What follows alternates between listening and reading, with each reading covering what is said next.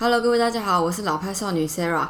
嗯、首先呢，我想先讲一下，我发现啊，就是录音也要很挑时间呢。就是你在没有录音室，然后也没有气密窗的情况下，你要录音的话，其实你再怎么避免，还是没办法避免掉外面那种人车的声音。所以就是你要不然就是很晚晚录，你要不然就是很早录。可是你再怎么晚，再怎么早，就是还是难免会有人就是开车呼啸而过啊什么的，就是一直录到那个车的声音，所以就是请大家见谅一下。那我今天呢，想要先来跟大家讲，就是我今天工作上遇到的事情。其实就是我有讲过嘛，我其实是还蛮乐观的人，所以其实每次遇到什么不如意的事情啊，我都会想说好，反正就一定会过去嘛。然后过去的话，我就只是就是多一个经验这样，所以我就是通常我会，呃，我不会把太往心里面放，而且我是一个很工作跟下班分得很开的人。就是我工作的话，我工作的讯息都会回，可是我只要一下班，就是只要假装，比如说六点好了。我就是马上不会回，而且我连读都不会读。就是平常朋友如果传讯息给我，我一定都会读，然后一定回。就是我有读就会回。可是工作的话，只要是我下班的时间，我是一概都不回。我就觉得就是这是我的时间，然后就是嗯，这件事可以之后讲啊。反正我就是都不会回这样。反正呢，我就是工作上基本上不会影响到我自己的心情啊，大概是这样。那 R 大概也知道，因为其实每次我工作上遇到事情啊。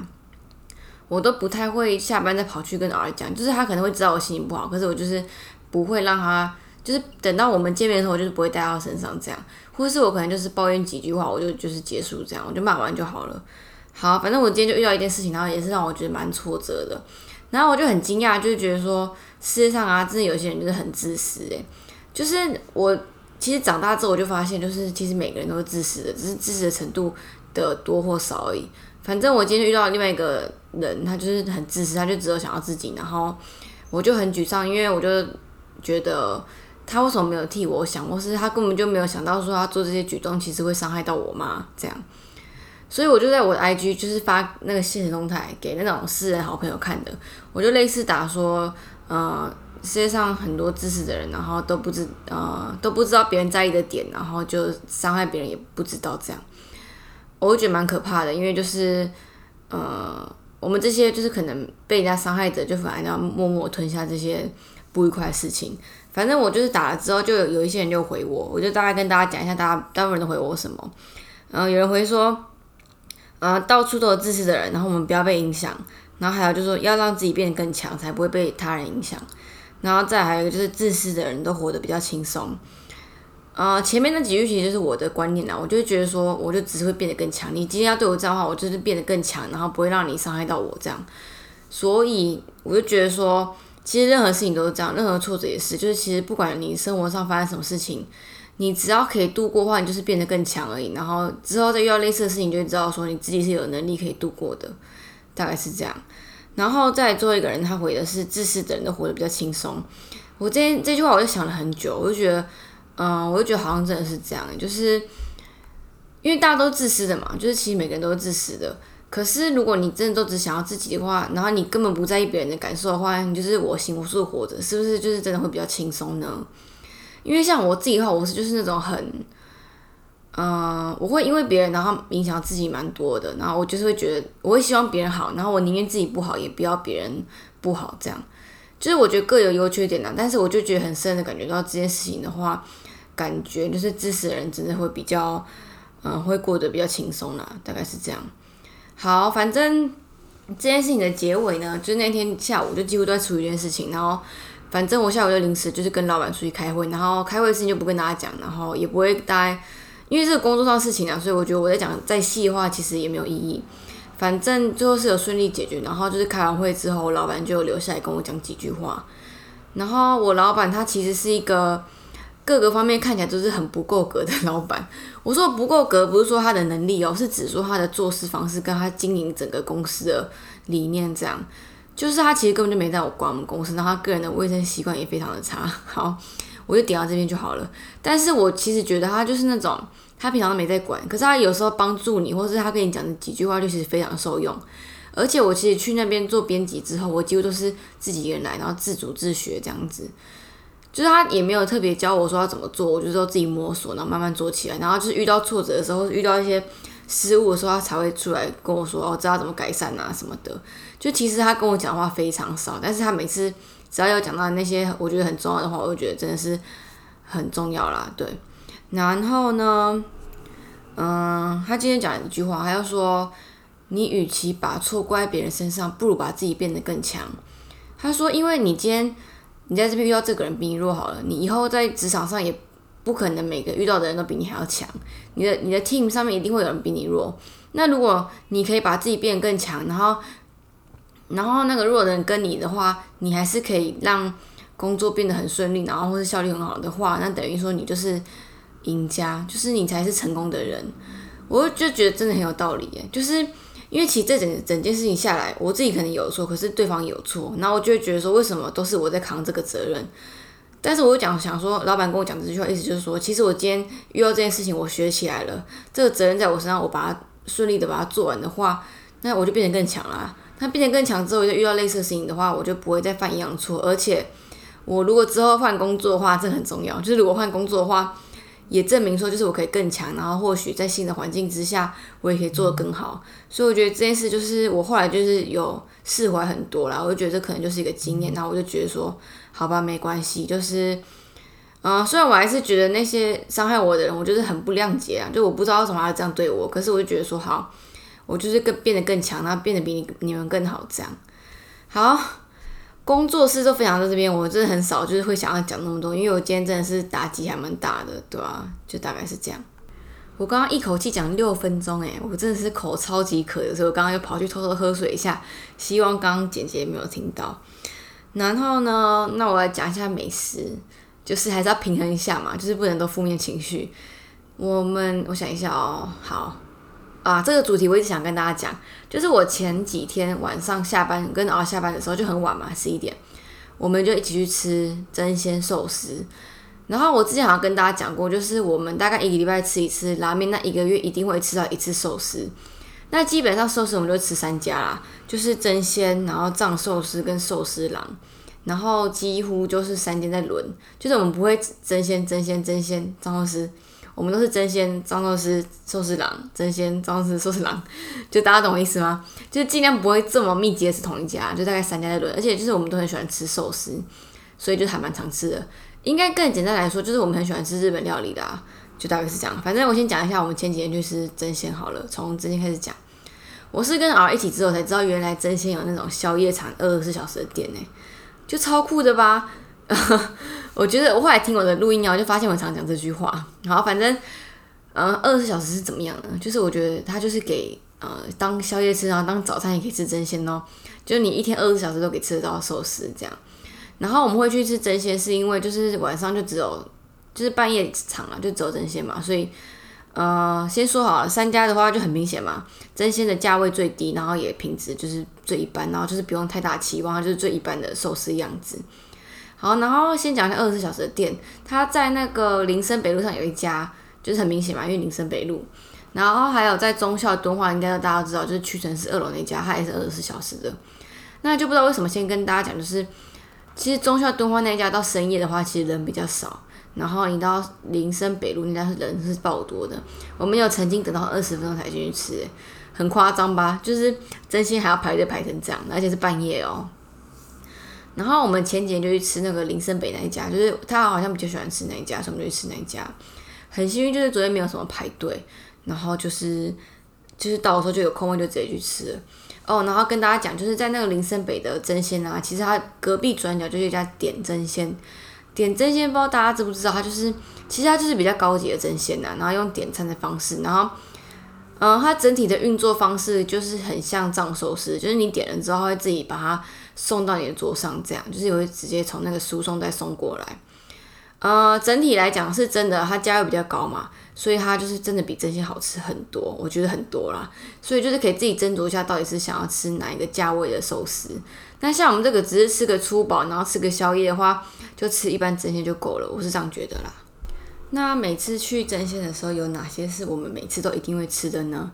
首先呢，先跟大家讲，就是一个很奇妙真鲜吃法，就是偶尔就是很喜欢点那个寿呃味增汤配蒸蛋，然后他怎么吃呢？他会先喝几口味增汤，然后把蒸蛋打开来之后，就直接把蒸蛋整个靠过去里面，靠过去里面，对，他就是把整个那个茶碗蒸蛋不是蒸蛋，就直接倒那个那个味增汤里面，然后就这样喝。然后我就觉得 真的是很就很奇怪的喝法。那我就昨天的时候就给他喝一口看看，其实就是味噌汤配蒸蛋啊，茶碗蒸，就是我吃他就是很喜欢这样吃啊，我也不知道，反正就是他习惯的方式。然后好像是学某个 YouTuber，我也不知道。好，再来就是偶尔很喜欢吃一个，就是也是三家寿司店唯一只有之前才有的，叫做溏心蛋军舰。它其实就是军舰寿司，然后上面给你挤美奶滋，再放上溏心蛋。然后他就很喜欢吃这个啦，我不太会吃，因为我觉得那一个一口要塞下半颗蛋，然后又一堆美奶滋，我吃不太消。然后呢，还有就是，其实你去看真心，很明显就会发现它的那个鲑鱼很薄一个，还透光诶，你知道吗？就是很薄，然后就是你是吃，真的只是吃个，就是满足你的呃寿司欲望而已啦。那其实我先跟大家讲一下好了，我就是寿司，我最重视的是什么？其实我重视的除了那个料的品质嘛，再来就是。米饭的温度跟大小，我觉得就是你真的做的好寿司啊，因为用手捏嘛。如果你想要维持那个手捏的感觉的话，你其实就是要控控制那温度。那这些它就是一定是从那个央央厂或是一个机器做出来的饭，然后就是一定是冰冰的。然后它的鱼又是冰冰的，所以整个入口就是冰冰的。那这样就是不太符合人体工学，然后也没有那个在吃寿司的那种真实那种寿司师傅感觉。所以就是温度其实是这样啊，然后再就是米嘛，米的话我是觉得真鲜的米比较小，而且它在整个米饭就比较都粘在一起的感觉，大概是这样。可是就真的只是吃个味道而已。真鲜还有什么好说的呢？哦，真鲜还有那个啦手卷。为什么要提到手卷呢？因为三家里面就唯一寿司郎没有手卷，我觉得真的超可惜的。因为我跟敖敖都超级喜欢吃手卷的。手卷的话，真的超级推荐大家去吃藏寿司的炸虾手卷。真的是他送上来的时候啊，他就是一定给你是现炸的。我应该说，基本上我每次去吃这几次的炸虾手卷，它都是热的，所以我觉得应该都是现在就是把它拿过来的，不然就是他可能重新加热还是什么的。反正他的炸虾手卷是真的是神好吃诶，每次必点。不然就是他的炸虾什么握寿司什么东西的。嗯，而且其实我第一次去吃藏寿司的时候啊，是那一天我胃超痛，就是我肠胃非常不舒服，还是。诶，是胃痛吗？反正我就是不太能吃那种重油重咸的东西，就是依照那个医生指示嘛，我就是只能吃什么吐司啊、什么粥啊什么的。然后他就带我去吃寿司，他说寿司也很清淡，我就觉得啊，其实是真的蛮清淡的啊。就如果你不要考虑说你要吃炸什么的，然后那天我就看他吃炸，然后就哦，好像很好吃诶，我就超想要吃看看。而且你知道吗？大家一定都有这种经验，就是你更生病，就你生病的时候啊。你不能吃，你更想吃那种痛苦的感觉，就是像你牙痛，你没办法咬东西，你就很想咬东西的那种变态心理。反正我那天就是很不舒服，可是我觉得，呃，又不想违背医生的意愿，然后我又很想吃看炸虾，然后儿就说好吧，不然就是把那个炸皮剥掉，你就吃里面的虾就好，就是很好笑。我干嘛吃这样？我就干脆点鲜虾三那个鲜虾寿司就好啦。好，反正我就好，那我就吃一口看看嘛。好。反正那是吃下去就觉得哇，真是人间美味。因为我已经不知道几天都只吃白吐司了，然后就是那一次之后就奠定我藏寿司在我心中不可撼动的的地位。我是说真的，因为这三家比起来的话，我我会跟大家讲，就是藏寿司的价位跟 CP 值，其实我会选藏寿司。就是虽然寿司郎也很好吃，就是很推荐大家去吃寿司郎。呃，它价位比较高一点，可是真的是你用料跟你吃起来感觉就是真的不一样了。但是整体比起来，我还是会吃藏寿司。然后藏寿司他们超夸张，他们真的每个餐期都在排队，很扯。所以就是每次可以吃到藏寿司都要谢天谢地啊，就觉得不用排队的时候，我就说不用排队。然后我就觉得我每次去藏寿司大概就是必点那个炸虾嘛，还有什么呢？还有它的那个洛迪炸虾，呃，饭团，也，不是饭团啊，洛梨炸虾什么卷的，反正就是它是卷起来的。然后再就是。它还有一个特色就是它可以扭蛋嘛？诶，扭蛋吗？啊，不是扭蛋，好，它是送出来像扭蛋，但是你吃五盘的话就可以送进去，然后就可以抽奖，然后如果抽到的话，就是扭蛋滚下来，就是给你一个礼物这样。我觉得他们真的超聪明的，就是他们好像不不定时的跟人家联名，就是有时候会有很可爱的东西，然后你就是就算你没有喜欢他们东西好了，你就会下一次觉得说，哦，那我再吃一盘的话就有五盘，那就可以抽奖这样。就如果你今天只吃到第四盘或二十盘，你就想说，哦，再多吃一盘好了，反正就是这样。所以我就觉得啊，我跟啊就是几乎每次都是吃那种整位整位数字的寿司盘，然后我想大家应该都是这样啦。然后这一期最近是那个蜡笔小新，就是真的还不错，而且它的那个嗯，他送的东西都还蛮好的，就是我觉得他的是真的实用，然后不然就是真的可以用到，不会像你送一些很奇怪的东西啦，就是还不错这样。好，藏寿司大概就这样。那我们就直接继续来讲到寿司郎好了。寿司郎就是最大的重点，跟大家提过，他没有卖手卷，就是非常的可惜。可是呢，还有另外一个东西，真的是我觉得一定要必点，一定要去吃。然后我觉得不管你有没有吃过，反正就去吃寿司郎就对了。那你吃寿司郎一定要给我点这个，它就是那个炸茭白笋，然后一份六十块有四根。你可能觉得那炸茭白笋没什么，可是它是用那种天妇罗的形式去炸，而且它一定是现炸的，因为每次吃都超级烫。然后它送上来的时候还给你附上一包盐巴。而且不知道为什么，它的盐巴也是审美味，就是它的盐巴超细。可是唯一的缺点就是它是用一包给你装的，所以你其实很容易就是不小心撒太多。那撒太多的话，就吃起来有点像是那种炒饭那个盐巴没有炒开的感觉。可是它的茭白笋真的是多汁，然后它皮就是刚刚好的厚度，整个就是要销毁，你知道吗？我现在想到想到觉得很想去吃，就是很好吃。所以呢，推荐给大家一定要吃看看那个炸茭白笋。然后而是说它的味增汤太咸了，所以就是可以略过。然后好像一碗，它其实蛮大一碗的，然后有点咸这样。嗯，寿司长推荐什么寿司呢？其实我觉得都可以吃，就是因为每个人喜欢的不一样。像我跟儿就特别喜欢吃鲑鱼，我们就一定会吃鲑鱼嘛。而且我们有时候鲑鱼也不会只有拿一盘，可能拿三盘吃。然后它的鲜虾什么的，反正就整个很到位。而且我觉得它的餐厅的座位。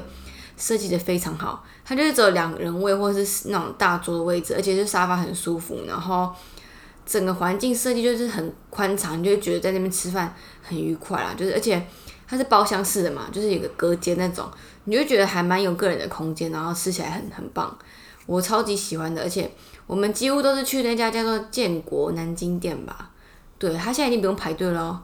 就是餐期可能假日会排一下下，可是他平日的餐期其实不用排队，然后就是非常幸福，所以呢，推荐给大家这三家寿司店。那如果你自然去寿司店吃的话，记得哦，不要点甜点，绝对不要点甜点。就是不知道为什么，就是寿司店甜点都是非常的不 OK。就算我们给他机会过，也是不好吃，而且也又很贵。所以我建议大家，如果你真的觉得你要吃甜点的话，就是你吃完之后再去别的地方吃甜点。就是真的不要在寿司店随便尝试甜点，就是不太 OK。呃，这是我个人的觉得啦。那如果你真的觉得好吃的话，那当然就吃没关系，就是给大家一个建议跟分享而已。好，今天讲了十七分钟也差不多了，还有什么要跟大家说的呢？好，就是再回去讲一下好了。就是我跟儿子最常吃的东西就是寿司跟拉面，大概就这两样，真的非常常吃哦。还有就是炸猪排。炸猪排这个下次再跟大家讲，而且因为我已经想好要跟大家说什么了，先不要讲太多。